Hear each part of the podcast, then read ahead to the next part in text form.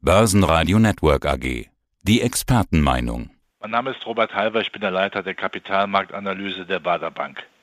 Ach ja, das erste Quartal ist ja schon wieder vorbei. Viel passiert, schnell vorbei. Die Welt wird irgendwie immer verrückter. Wir haben so eine Art Krisenhopping an der Börse. Zuerst hatten wir Corona, dann Lieferkettenprobleme, Chipprobleme, Inflation, hohe Energiepreise, dann Ukraine-Krieg, noch höhere Energiepreise, explosionsartige Inflation. Habe ich was vergessen?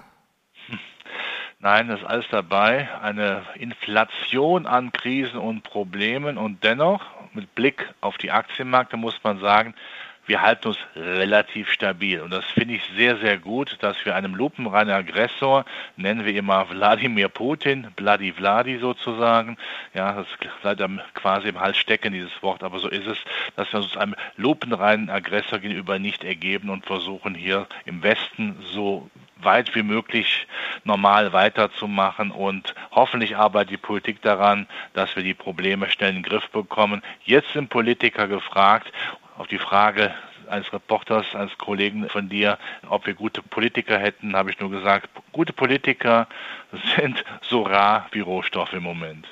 So rar wie Rohstoffe, ja, man braucht ja auch eine Idee, wie man damit umgehen kann. Aber nochmal zur Börse. Du, du findest es gut, dass die Börse das so wegsteckt. Okay, da bin ich bei dir. Aber warum ist das so? Wir haben doch erstmal viele Probleme voraus. Also jetzt fangen doch erstmal die richtigen Preisprobleme an mit der Energie. Die Inflation wächst nach oben. Warum ist die Börse eigentlich dann so stabil? Ja, die Börse hat sich selbst an das Grauenhafte, was wir da jeden Tag aus der Ukraine sehen müssen, gewöhnt.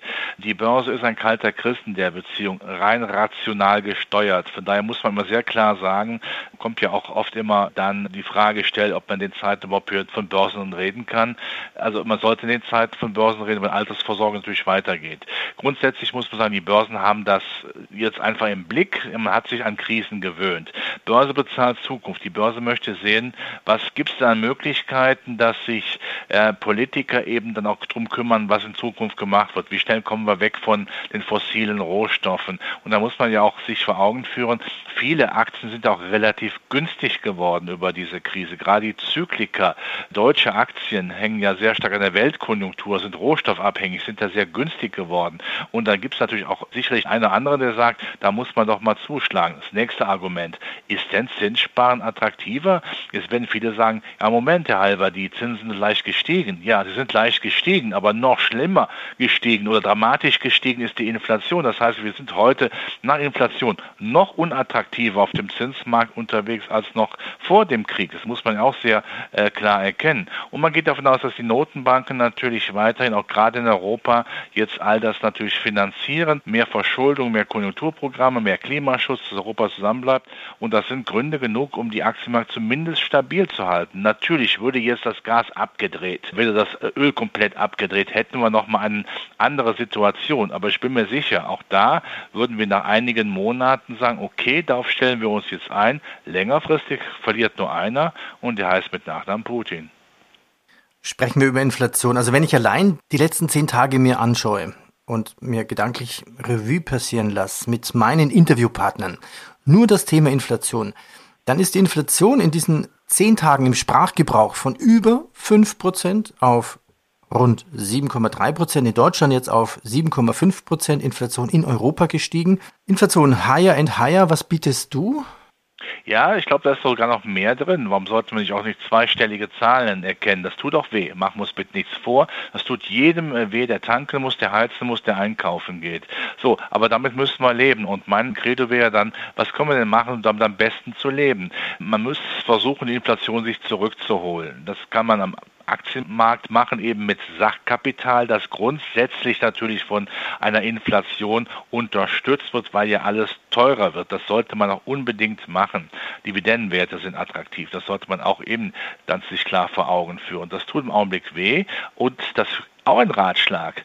Wenn man vom Anlagemarkt spricht, der ja als Anlagezins nicht attraktiv ist, als Kreditzins ist er attraktiv. Also diejenigen, die im Augenblick vorhat zu bauen oder was zu kaufen, das Geld bekommt nach Inflation ja nachgeschmissen. Also wenn sich der Staat im Augenblick über die günstige Zinsen im Vergleich zur Inflation entschuldet, das kann der Private genauso machen. Das heißt, man muss quasi Seiten wechseln vom Anlagezins zum Kreditzins. Wir müssen jetzt aber auch immer wieder neue Wörter lernen. Was ist denn jetzt eine Rezflation? Ja, ich, es gibt die Stagflation, das ist eine stagnierende Wirtschaft bei einer galoppierenden Inflation. Rezflation wäre eine Rezession mit steigender Inflation. Das ist ja normalerweise in den Wirtschaftsbüchern gar nicht vorgesehen, weil immer so getan wird, als wäre diese Inflation konjunkturgetrieben durch eine zu starke Nachfrage. Das haben wir ja nicht. Wir haben ja eine angebotsgetriebene Inflation, weil zu wenig Rohstoffe da sind, weil einfach die, auch die, die Transportwege nach wie vor sehr brüchig sind. Auch zum Beispiel wegen Covid in China, das ja ja da radikal bekämpft wird. Ich weiß nicht, warum China das nicht aussortieren kann. Das scheint also doch nicht immer nur die Weltmacht zu sein, um es auch an der Stelle mal sehr deutlich zu sagen. Das ist etwas, was es eigentlich ganz schlimm ist. Was will eine Notenbank denn machen, wenn die Inflation dramatisch hoch ist? Die Kultur kann sie normalerweise nicht stützen, weil sie damit ja an sich die Inflation noch stärker macht. Aber in dem Fall muss man sagen, bei der Rezflation ist die EZB insofern nicht schuldig zu machen, weil wenn sie jetzt Inflation bekämpfen würde, würde sie die Konjunktur noch stärker nach unten drücken. Denn sie kann nicht dafür sorgen, dass die Rohstoffe verfügbarer sind oder die Lieferkettenprobleme in den Griff zu bekommen sind. Das kann sie nicht machen. Sie kann viel, sie ist allmächtig, aber hier ist sie ohnmächtig. Und wenn es einige Zeitgenossen sagen, sie müsste jetzt dramatisch die Zinsen erhöhen, um die Inflation zu bekämpfen, dann wird das zwar gelingen, aber unsere Wirtschaft, die läge auf dem Boden und dann weiß ich nicht, ob sie nochmal aufsteht. Also normalerweise hilft ja eine Notenbank in solchen Krisen. Jetzt ist eine Krise ohne Notenbanken. Nee, die Notenbank will weiterhelfen. Wir werden sehen, ich habe es ja eingangs gesagt, Klimaschutz, Zusammenhalt Europas, Konjunkturprogramme, das wird die EZB finanzieren. Das sagt natürlich keiner laut, das ist klar, Peter. Aber es wird so sein, natürlich mit günstigem Zinsen und mit weiterhin äh, natürlich auch üppiger Liquiditätsausstattung wird das funktionieren. Und äh, mittlerweile, wann immer ich ja äh, Frau Lagarde, ich sag mal, die EZB-Präsidentin äh, höre oder ihren Kettenhund, ihren Volkswirt, da wird ja immer wieder gesagt, sagt, die Inflation kommt längerfristig runter, auch weil wir auf erneuerbare Energien setzen. Was längerfristig bedeutet, kann man sagen, wie Keynes, dieser Nationalökonom aus Großbritannien, längerfristig sind wir alle tot, aber das ist das Mantra. Und das soll uns allen zeigen, die EZB bleibt unser Beschützer. Sicherlich tut das weh in puncto Inflation, noch einmal, weil die nicht bekämpft wird, aber machen wir das Beste raus, indem wir auf die sachkapitalistische Seite wechseln, also Aktien und ein bisschen Edelmetalle. Vielleicht Immobilien, who knows, wer sich das ja. zutraut. Okay, längerfristig sind wir alle tot, okay. Von längerfristig hin zur aktuellen Quartalsgeschichte, also Q1 haken dran. Dein Fazit jetzt Q1 und was erwartest du in Q2? Was ist da zu erwarten? Ja. Ja, Fazit Q1, also ja, nicht schön. Allein das, was passiert, Krieg in Europa tut weh, aber jetzt Blick auf die Märkte, ja, also relativ immer noch stabil, sind wir ehrlich. Zweites Quartal, es bleibt volatiler, schwankungsanfälliger. Der Ticker über Ukraine hat sicherlich eine große Bedeutung, große Planung können wir nicht machen, aber was relativ sicher ist, die Notenbanken bleiben auf der Überholspur.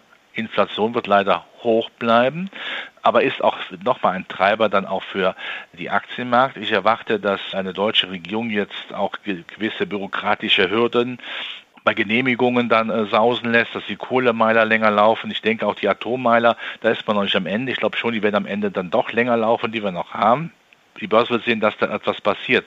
Und dann hätten wir längerfristig zumindest auch eine Chance, da wieder rauszukommen. Aber die Zeit muss jetzt genutzt werden. Jetzt, wenn es wärmer wird, muss die Zeit genutzt werden. Das sollte Europa schaffen. Und wenn Europa mehr zusammenhält, auch mal ein bisschen nach vorne schaut, dann ist das sehr viel wichtiger, als wenn man jetzt nur national denkt. Europa muss jetzt zusammenhalten. Wenn wir es jetzt nicht schaffen, ja, dann muss man sagen, können wir die letzte Ölung vorbereiten. Dann hat Europa versagt und ist seine Politiker. Aber ich hoffe, dass es soweit nicht kommt. Also ich glaube schon, dass man jetzt mal begreift, um was es hier einfach geht. Diese Abhängigkeiten, wenn man da mal rauskommt. Und wenn die Börse sieht, dass die Abhängigkeiten zumindest mal angepackt werden, wir sind ja zweiseitig abhängig äh, als Absatzmarkt, als Exportnation, als Exportregion und von Rohstoffen, die wir ja selbst nicht haben. Wenn wir daran arbeiten, ist das positiv. Ne? Wir müssten genau das machen, was Amerika macht. Vor allen Dingen an uns selbst denken. Robert, danke dir. Bitte sehr. Börsenradio Network AG. Der Kommentar